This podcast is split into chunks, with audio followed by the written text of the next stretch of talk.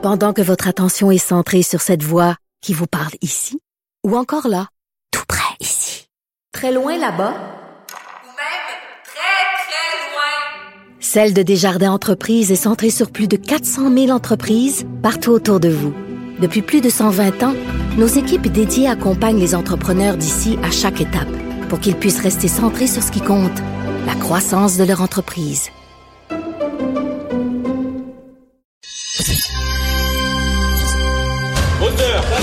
Action C'est le cinéma qui a meublé ma solitude. C'est le cinéma qui a été mon ami, mon grand frère, qui m'a donné mon code moral, qui m'a donné mes valeurs, qui m'a fait voyager dans le temps et dans l'espace. Un autre cinéphile au bout du fil, Joseph Facal. Alors, euh, tous les vendredis, je parle avec mon frère de sang. Mon frère de sang de cinéma. Euh, vraiment, euh, on devait se rencontrer, lui, lui et moi. Donc, il aime autant le cinéma que moi et on, on, fait des liens entre les films et la vraie vie, le vrai monde. Et là, Joseph, tu as décidé de parler de films de guerre. Bien sûr, il y a une guerre avec l'Ukraine. on veut pas banaliser ça, mais il y en a beaucoup de films de guerre.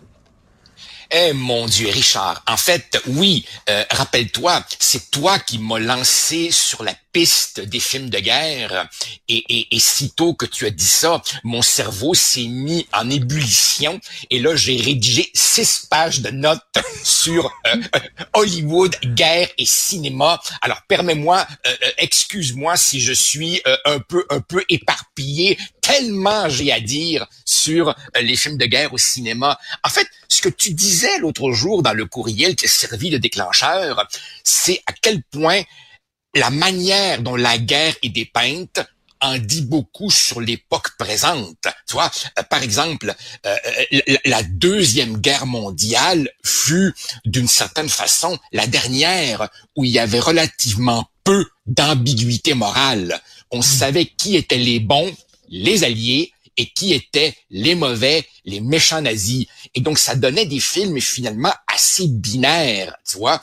Euh, euh, euh et, après ça, bon, quand, quand est arrivé euh, les guerres beaucoup plus ambiguës, comme la guerre du Vietnam ou les interventions américaines en, en, en Irak ou, ou, même en Somalie, là, évidemment, on voit arriver Platoon, Apocalypse Town, Black Hawk Down, qui sont des films où les, les, les personnages principaux sont un peu des anti-héros.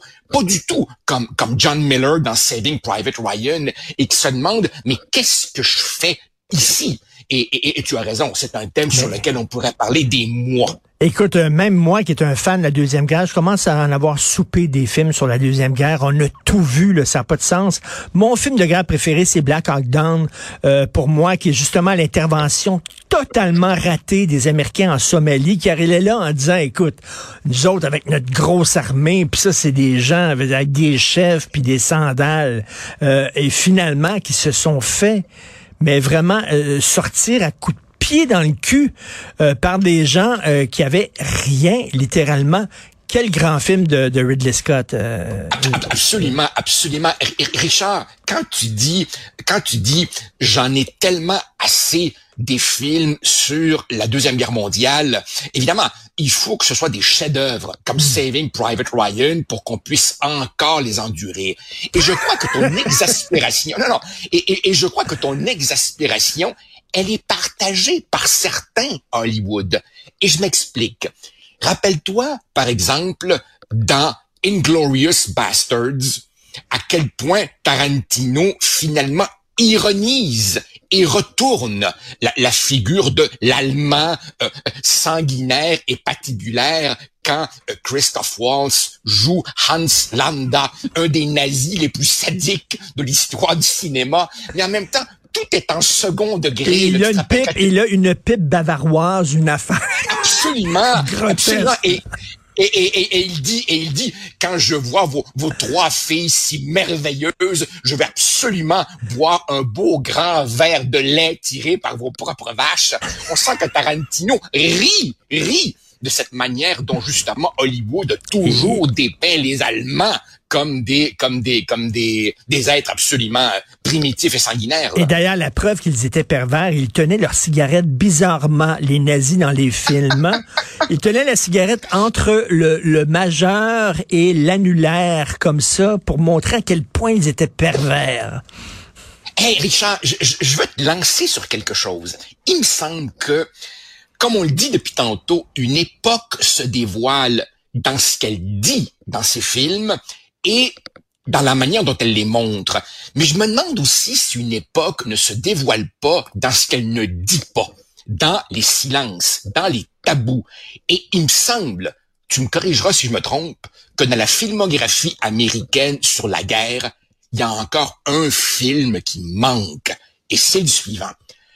Hitler se suicide le 30 avril 1945, mais les Japonais continuent à se battre, et c'est trois mois plus tard que Truman lâche la bombe atomique du 6 août sur Hiroshima et celle du 9 sur Nagasaki. Le dilemme pour les Américains est, est-ce qu'on prolonge la guerre ou on la finit par deux coups de massue terribles? Et c'est la seule fois où on a utilisé l'arme nucléaire. Eh bien, j'attends encore le grand film américain sur les délibérations torturées autour du président Truman, son entourage, l'état-major américain et aussi les aviateurs choisis pour cela. Le, le, le commandant Tibbets qui a, qui a lâché Little Boy sur Hiroshima. Il me semble qu'il y a là il y a là quelque chose de moralement lourd Quel était que le, le- cinéma américain n'a pas encore abordé. Quel était le surnom des deux bombes atomiques? Il y en a un, c'est Little Boy, et l'autre, c'était Small. C'était pas euh, Little Boy. Je, pense que l'autre, l'autre était pas Fat Boy. Bon, alors, écoute, il y a un film, euh, c'est Roland Joffé, si je me trompe pas, euh, qui s'appelle Fat Boy et Little Boy, je crois, euh, sur justement euh, l'utilisation de l'arme atomique. Mais comme tu dis, il y a très, très, très peu de films là-dessus. Et euh, on, on va se le dire. Oh, parce- sais-tu pourquoi? Parce que tu disais des tabous et des silences. Parce que les Fat Man and Little Boy, merci beaucoup Charlie, Fat Man and Little Boy, il y a un film là-dessus. Mais parce que les Américains veulent pas en parler. Pourquoi? Parce qu'ils ont commis un crime de guerre. Ben c'est ça, là. Exactement. Et c'est drôle parce qu'on disait il y a un instant, la deuxième guerre mondiale est euh, euh, relativement peu ambiguë sur le plan moral. J'ai tout de suite envie de, de, de nuancer. Pense-y, euh, le bombardement américain de Dresden, euh, à- alors que la guerre est déjà à toutes fins utiles gagnée. Le fait, par exemple, que les Alliés savaient depuis des années ce qui arrivait aux Juifs envoyés à l'Est. Il y a toute une série d'angles morts euh, relativement à, à, à, à la guerre, euh, à, la, à la Deuxième Guerre mondiale, où on reste finalement, même dans Saving Private Ryan, dans, dans, dans le récit absolument héroïque, à la limite un peu binaire, mais qui est évidemment sauvé par le, le, le- le génie de, de, de Spielberg et, et Tom Hanks. Et époustouflant dans le rôle de ce professeur de littérature, euh, lui aussi un peu perdu, qui, qui, qui dissimule le tremblement de ses mains pour euh, donner du courage aux, aux, aux, aux jeunes qui l'entourent. Alors que dans les films suivants, comme, comme Platoon, là, l'ambiguïté morale, elle est le sujet fondamental du film. Et tu parlais de Dresde, d'une ville que les Alliés ont rasé littéralement avec des bombes. Il y a un film qui en parle, c'est Slaughterhouse 5, d'après le roman Oui. de Kurt Vonnegut, film de George Roy Hill, qui était quand même très bon, mais c'est vrai que très peu de films qui parlent de ça. Qu'est-ce que tu penses de Full Metal Jacket? Selon moi, c'est le pire film de Stanley Kubrick. C'est celui que j'aime le moins. Cela dit, ça montre la- l'armée comme étant une machine qui broie qui broie des, des jeunes hommes pour en faire des psychopathes. Tu as raison. J'ai regardé Full Metal Jacket à plusieurs reprises. Pourquoi? En me disant, je vas-tu finir par tomber en amour? Comme je suis tombé en amour avec pratiquement tous les films de Kubrick. Tu sais que je suis un Kubrickien hardcore. J'ai une névrose un peu Kubrickienne. Mais j'avoue, j'avoue que Full Metal Jacket, malgré l'importance du sujet, fabriquer des machines à broyer, est toujours un film dans lequel j'ai je ne sais pas pourquoi, il y a, y a, quelque chose qui, qui m'a toujours retenu, alors que tu vois, à l'inverse, un film comme Eyes Wide Shut, un film qui, au début, euh, m'avait, m'avait laissé un peu perplexe, plus je le regarde, plus je trouve que c'est un film absolument sensationnel. Avec Full Metal Jacket, c'est gros. le, crayon est très gros de Full Metal Jacket. C'est caricatural. Faut le voir comme ça. C'est presque une bande dessinée. Absolument. Et, et, ce que j'aimerais, si, si tu me laisses un tout petit peu de temps, dire à nos auditeurs que, en fouillant bien, il y a des films sur la guerre qui, justement parce qu'ils ne sont pas américains, parce qu'ils ne sont pas américains, donnent toute une nouvelle perspective. Et là-dessus, pour moi, un, bijou, un bijou euh, euh, trop peu connu, c'est ce film allemand de, de Olivier Hirschbiegel qui s'appelle La Chute, ou si tu préfères Downfall, qui raconte les derniers jours d'Hitler encerclé dans, dans, le bunker. Hitler est joué par Bruno Ganz, qui, qui, qui... Alors, si vous voulez voir un rôle de composition, c'est absolument hallucinant. Et on voit Hitler qui, sur ses cartes, déplace des armées complètement imaginaires, euh, rêvant à des contre-offensives qui n'existent qui n'existent que dans sa tête. Et, les généraux autour de lui, même quand ils savent que tout est fini, n'osent toujours pas lui dire la vérité.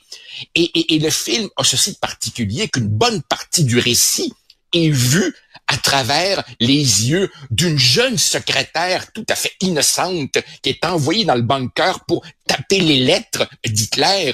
Et ils savent tous que ça va mal finir. Alors évidemment, ils boivent du champagne, ils dansent dans une atmosphère wagnérienne d'apocalypse et de fin du monde. Downfall, pour moi, est un très grand film qui n'a peut-être pas eu en Amérique du Nord l'écho qu'il mérite. Et qui a, cassé le mythe, on disait, on disait que c'était un génie euh, de, de, de, de la stratégie militaire Hitler. Absolument pas. C'est un fou furieux qui ne savait pas ce qu'il faisait. Je veux t'entendre, Joseph, sur la question de Schindler La liste de Schindler, un film qui avait été très controversé à sa sortie, c'est le film sur l'Holocauste de Steven Spielberg. Je n'ai jamais autant pleuré au cinéma de toute ma vie que là. J'ai explosé de larmes, je vais te le dire. Il y a des gens qui ont dit que c'était du voyeurisme, qui en montraient trop et tout ça. Moi, je dis, pour les jeunes générations, c'est important qu'ils le voient, l'horreur telle qu'elle. Qu'est-ce que tu en penses, toi? Je, je, pense que La liste de Schindler est un des plus grands films de tous les temps. Euh, je me demande euh, quel est le plus grand film de Spielberg? Est-ce que c'est celui-là ou est-ce que c'est Saving Private Ryan? Mais pour moi, il n'y a pas d'ambiguïté. C'est l'un ou l'autre de ces deux-là. C'est un film absolument extraordinaire. C'est un film dur. Mais est-ce que c'est un film qui verse dans le voyeurisme? Euh, absolument pas tous les témoignages qu'on a sur, par exemple, le commandant du camp Amon Goethe, joué par Ralph Fiennes, il était aussi épouvantable que le film le, dépeint. Il sortait, il euh, euh, vivait, il vivait dans une maison qui était dans le camp de concentration. Il sortait sur son balcon avec euh, une arme à feu puis tirait comme ça sur des juifs. De même, boum, boum, boum, pour passer le temps. C'est un fou furieux. et, il le montre dans le film absolument comme s'il se pratiquait sur du, du, du, du tir, euh, de, sur, sur, des cibles de, d'entraînement. ce sont des scènes absolument épouvantables. Et rappelle-toi, dans, ces scènes en noir et blanc, la petite fille qui tout d'un coup euh, passe en rouge et qui incarne le fait qu'il y a peut-être quelque part de l'espoir là-dedans. Non, non, c'est un film absolument immense. Et le problème, justement, Richard, c'est que dans cette espèce de, de, de mièvrerie, de sensiblerie, euh, euh, où le ressenti fait foi de tout qui nous habite aujourd'hui, ce genre de film risque d'être de plus en plus difficile même à, à, montrer parce qu'on veut tout, on veut tout aseptiser. Et, et, et c'est bizarre. C'est comme si euh, après après une série de films un peu caricaturaux à la John Wayne, on était passé à les films où on va vous montrer la guerre telle qu'elle était vraiment, Platoon, Apocalypse Now, et là, c'est comme si le nouveau public voulait revenir à une vision Hmm. puritaine et manichéiste de la guerre qui va rendre difficile de plus en plus Tout des films fait. comme ça. Est-ce que- c'est drôle? Dans, dans- dans- Une vie de cinéphile, oui. Vas-y. dans, dans- l'ancienne maison où j'habitais, j'avais une voisine qui était tombée en amour avec la bande musicale de Schindler. Et tu sais, cet air de violon absolument déchirant. Et elle avait mis ses speakers à l'extérieur. Alors j'ai passé un été sur le bord de ma piscine et de mon barbecue à me taper la musique déchirante de, de, de Schindler. Ben, C'était surréaliste. Ben non, mais écoute, je, je, je pleure encore en l'entendant chaque fois. C'est joué à la radio, je change de poste. C'est une tune de, de- de- une musique de John Williams. Une vie de cinéphile, c'est fait de chocs. Te souviens-tu la première fois, un des plus grands chocs de cinéphile que j'ai eu dans ma vie, la première fois que tu as vu Apocalypse Nord? Oh, mon Dieu. Mon Dieu, je m'en rappelle parfaitement. C'était sur Sainte-Catherine, dans un cinéma aujourd'hui disparu dont le nom m'échappe, près de l'ancien... Le York, Le voilà. York. Euh, où- où- où on nous annonçait que le film serait en Dolby, ce qui pour nous était une grosse affaire à l'époque. Et je me rappelle, j'avais des cours cet après-midi-là que j'avais que j'avais laissé de côté pour aller voir ça. Écoute, on est en 1979 et je t'avoue que j'ai eu besoin de plusieurs visionnements pour, pour, pour en apercevoir toute la richesse. Mais, mais je me rappelle, tu te souviens, le discours final de, de, de Kurt Brando quand il dit, je cite de mémoire, The horror, the horror, vous n'imaginez pas ce que j'ai vu. Et là, il raconte, tu te rappelles, la pyramide des petits bras coupés dans le village quand ils reviennent. Et il dit, c'est ce jour-là que j'ai compris que cette guerre-là était pas Les, gagnable. les Américains Et là, étaient il- rentrés dans un village au Vietnam, avaient inoculé, avaient donné un vaccin à tous les enfants, et les Viet Cong étaient arrivés et avaient coupé le bras de tous les enfants qui avaient été vaccinés. Il dit, je suis entré dans le village, j'ai vu cette pyramide de petits bras, et j'ai compris qu'on perdrait. C'est Et, ça. euh, merci pour la, pour la mise en contexte, t'es plus précis que moi.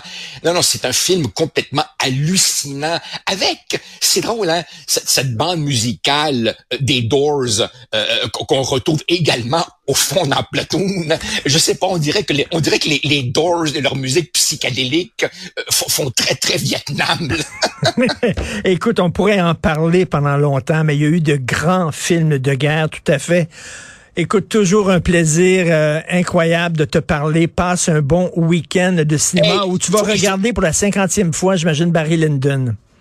Il faut, il faut, oui, mais il faut, qu'on revienne sur des films de guerre parce que j'ai encore devant moi quatre pages et demie de notes inutilisées. Mais t'as raison, quand j'ai un petit peu la déprime, je regarde Barry Lyndon et pour moi, c'est comme un flacon de vitamines. La semaine prochaine, on revient sur les films de guerre, euh, jurés, Ah, ah, crachés. Salut, si. Joseph. Bye. Au revoir, porte-toi bien. Au revoir.